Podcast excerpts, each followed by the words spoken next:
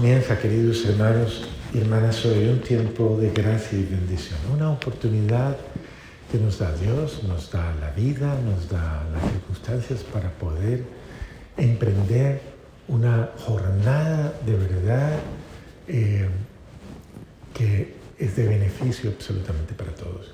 En la vida hay momentos en los que hay que hacer un alto, un alto eh, prudente para que todos y cada uno de nosotros eh, retomemos y recobremos eh, precisamente eh, esto que es tan importante, el cómo estoy viviendo, el cómo están dando las cosas, el qué está pasando. Y para que todos, al tomar conciencia de que este es un momento en el cual todos y cada uno de nosotros, al hacer el alto, vamos a hacer una evaluación, no sobre los demás, no vamos a evaluar a los otros, voy a evaluar, voy a evaluarme yo. Y en esa evaluación humilde, sensata y consciente, yo voy a observar qué de mí, qué, qué de mis actitudes, de mi forma de ser, de mi forma de proceder, ha sido excesiva, abusiva, tal vez irresponsable, inconsciente, qué de mi actitud, eh, y no por culpa de los demás, sino de mí, de mi predisposición o mi indisposición, a no ha colaborado, no ha servido, no ha ayudado a mejorar las cosas en mí y alrededor mío.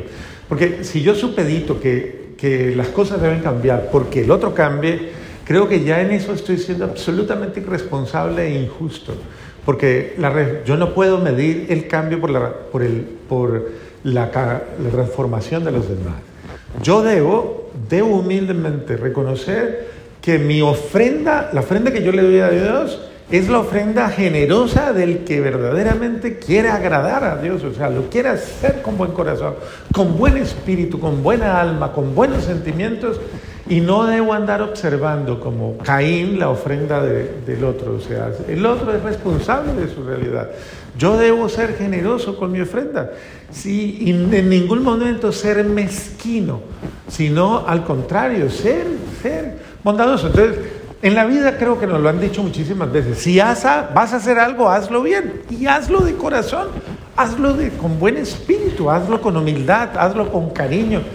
Creo que esto es importante porque uno dice, solo cuando se hacen las cosas con amor, cuando se hacen con humildad, cuando se hacen con devoción, eso verdaderamente sirve. Y entonces, este es un tiempo en el que nos, nos vamos a proponer hacer las cosas con ese espíritu de humildad y ese espíritu de devoción y ese espíritu de generosidad para con Dios, porque me lo merezco. Entonces, amo tanto mi hogar, amo tanto mi familia, amo tanto mi proyecto de vida, amo tanto la felicidad de todos, que yo en este día, en un día como hoy, yo hago un alto y, porque claro, esta es, la, esta es la realidad.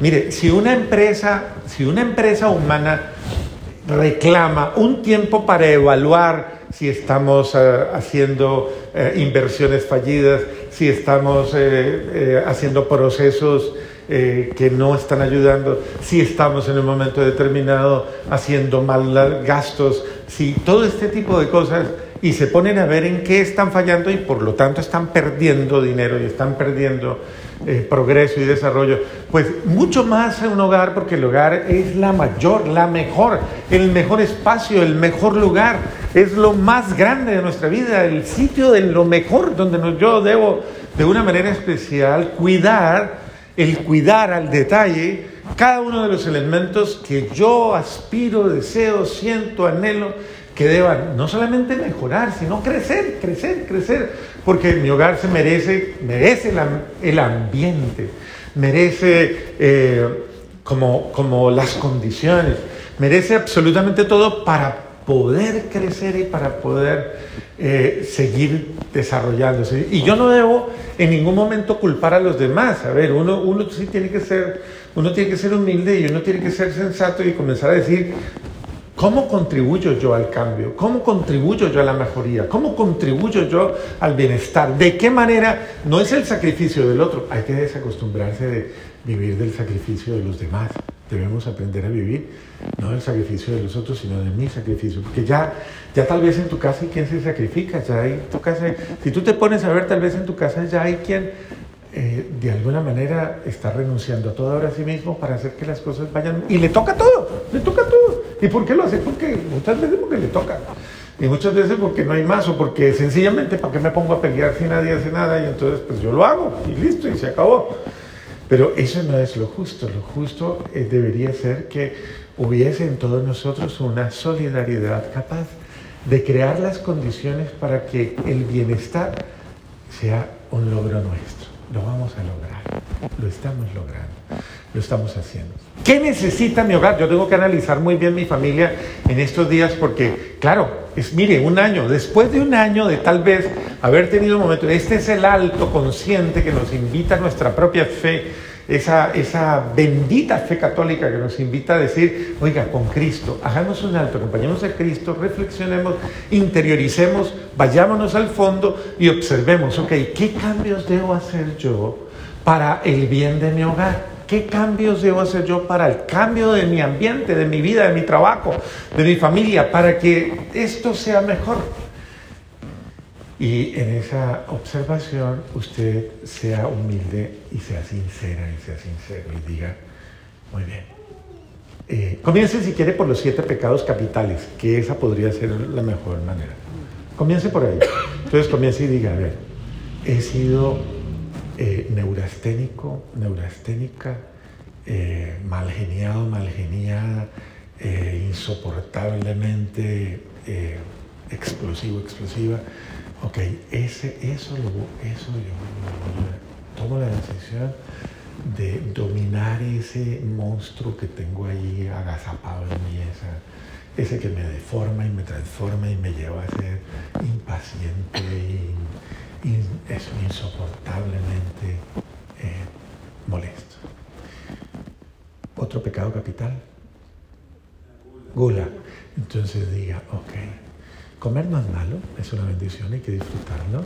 Bendito sea Dios, pero me está haciendo daño, pero me está llevando a, que eso eh, lastimosamente está generando un mal en mí. Eh, me lleva a desórdenes de la carne, a desórdenes en todo sentido, porque no tengo una, forma de corregir. Es más, soy adicto a la comida, soy adicto a la comida. Y además no solamente eso, sino que la desperdicio.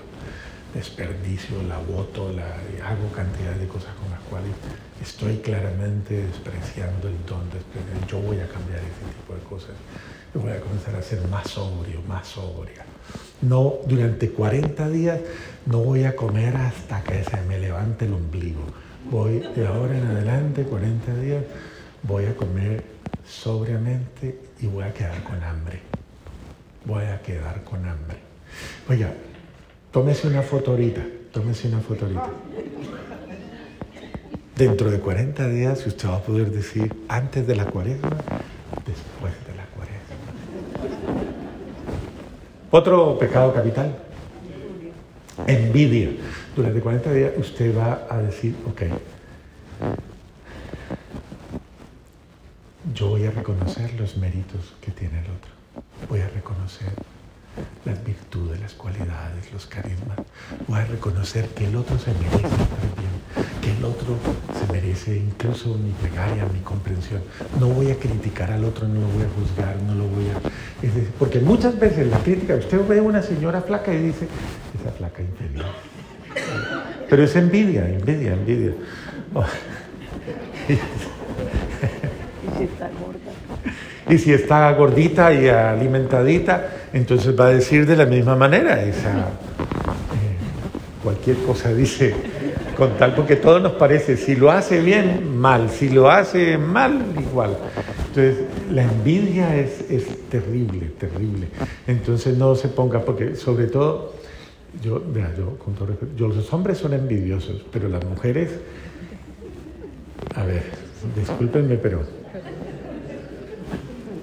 entonces, durante 40 días vamos a procurar no envidiarle ni el pelo a nadie, ni, la, ni los zapatos bonitos que tiene, ni el vestido, ni la otra, nada. Otro pecado. Soberbia. Soberbia. Y la lujuria. Vamos por uno primero. La soberbia, que es la arrogancia, la sobradez, el sentirme que solo yo puedo, que solo yo soy suficiente, que nadie más hace las cosas como yo, que yo soy la medida, que el otro está mal, que yo tengo la razón, que yo, que yo sí, sí hago las cosas bien, que yo soy mejor que el otro, que yo soy... A ver, ese tipo de cosas. Usted durante este tiempo va a hacer el ejercicio humilde de desaparecer y durante este tiempo va de reconocer que usted, que usted necesita eh, en todo sentido eh, aprender a aprender a, reconocer en los demás eh, que ellos son dignos de decir de todas las bendiciones que Dios les da. Y saber decir bendito sea Dios tienen un lugar y yo no soy el más importante yo no soy el más yo no soy el mejor ellos hacen las cosas tal vez con más amor que yo, con más humildad que yo. La otra que me dijeron, ¿cuál fue? La pereza. Pereza. La madre de todos los vicios. Pero usted es de los que dice, pero madre es madre y se respeta.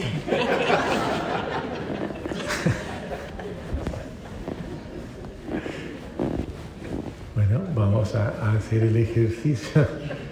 Vamos a hacer el ejercicio de ser el primero, la primera en levantarme, ser el primero en ordenar la mesa, ser el primero, la primera en lavar los platos, ser el primero, la primera en ordenar mi cuarto, ser el primero, la primera en, terminar mi trabajo, ser el primero, la primera en disponerme, en tener buena actitud, porque la pereza va unida a la indisposición y a todo lo que lleva consigo. El perezoso es una persona que pone de mal genio a todo el mundo, le quita la paz a todo el mundo, indispone a todo el mundo, porque no se puede contar con él, porque siempre tiene una un pretexto para justificar su desidia.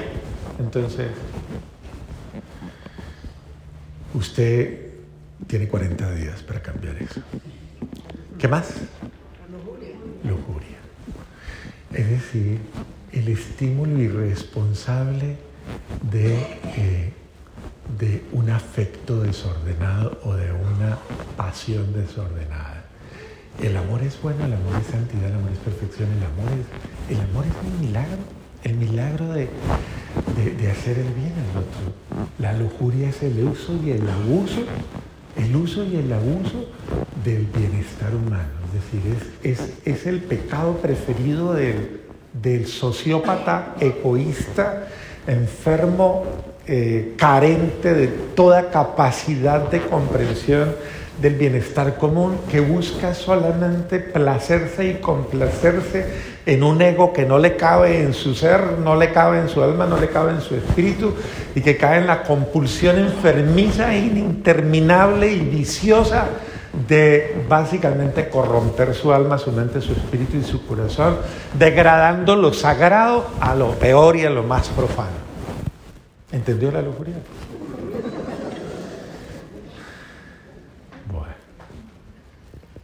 Entonces, no seamos como el cucarrón. ¿Ustedes conocen al cucarrón? Ah, ¿Saben cuáles son los cucarrones? Ese, ese animalito que tiene unas alitas, eh, eso, que es negrito regularmente, eh, o cafecito, y que hace... ¿Sí lo conoce ya? Que se levanta toda hora. ¿Sabe cuál es el trama del cucarrón? El cucarrón le encanta el néctar de las flores. Le encanta, le fascina el néctar de las flores. Igual que las abejas, ¿no? Que es el otro, ¿no? Le gusta el néctar de las flores.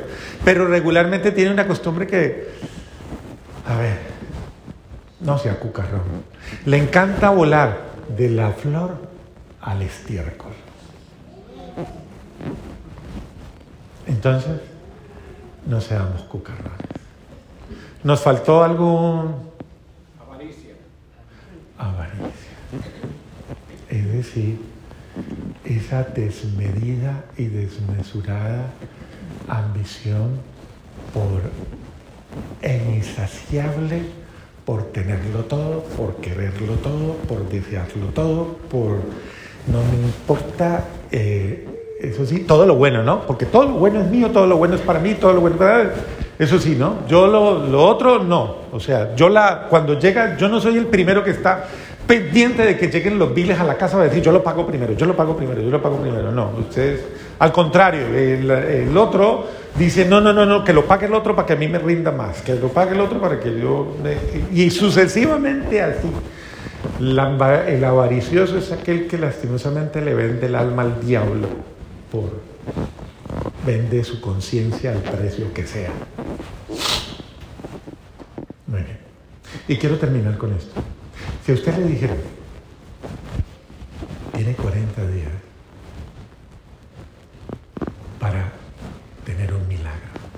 Tiene 40 días para lograr una gracia sobrenatural. Tiene 40 días para salvar a toda su familia y llevarla al cielo. Tiene 40 días para sacar de la droga a su hijo y a su hija. Tiene 40 días realizar el milagro de la iluminación y de la transformación de la conciencia y del ser de su hija o hijo que están metidos y embolatados en su confusión genérica. Y no sabe si es mujer, si es hombre o que quiere ser animalito, yo no sé qué cosa rara. Tiene 40 días para salvar su hogar. Tiene 40 días para eh, alcanzar eh, la sanación de su cuerpo y de su alma. Tiene 40 días para el milagro, el imposible que usted tiene en su cabeza, para cambiar su dolor en alegría. Durante estos 40 días, usted lo único que tiene que hacer es, dice el Señor, clame, haga sacrificio aporte, cambie, haga de verdad enmiende todo su ser, ofrézcame lo mejor. Durante 40 días yo voy a vivir con humildad esto que usted me pide. Voy a dejar de, de, gritar, de pelear, de ser insoportable. Voy a cambiar mis actitudes. Voy a procurar de verdad dar lo mejor de mí misma, lo mejor de mí misma. En estos 40 días yo me propongo verdaderamente eh, hacer lo que tenga que hacer, comprometerme con lo que me tenga que comprometer, que implique, sí, tal vez mi despojo, mi desgarramiento, tal vez mi incomodidad, tal vez, eh, pero tal vez todo eso que usted va a hacer lo va a hacer por un bienestar suyo, precisamente para alcanzar la gracia más grande que usted se haya imaginado. imaginado. Tal vez alcanzar incluso la virtud que usted está suplicando. ¿Y todo por qué? Porque cuando Dios ve un corazón humilde y Dios ve un corazón y Dios ve una alma, un alma verdaderamente en actitud, Dios recompensa esa humilde entrega humana. Así que este tiempo es un tiempo, es el tiempo del milagro, es el tiempo de la gracia. No lo desprecies. En el tiempo favorable te asistí, en el tiempo favorable te escuché. Hoy es el día, hoy es ese tiempo favorable, dice el Señor. Eso. Y lo voy a hacer en la intimidad de su vida, en la intimidad de su vida. Hágalo en silencio, hágalo con humildad. Tal vez nadie se va a dar cuenta que está pasando algo sobrenatural en su casa. Y tal vez dentro de 40 días van a decir, ¿qué le pasó? ¿Qué le pasó? Usted ha cambiado impresionantemente. Usted es otro ser humano. Y usted puede decir con humildad, Señor, aprendí a morir a todo lo que me apartaba de ti para nacer a todo lo que me acerca a ti y a los que amo. Amén.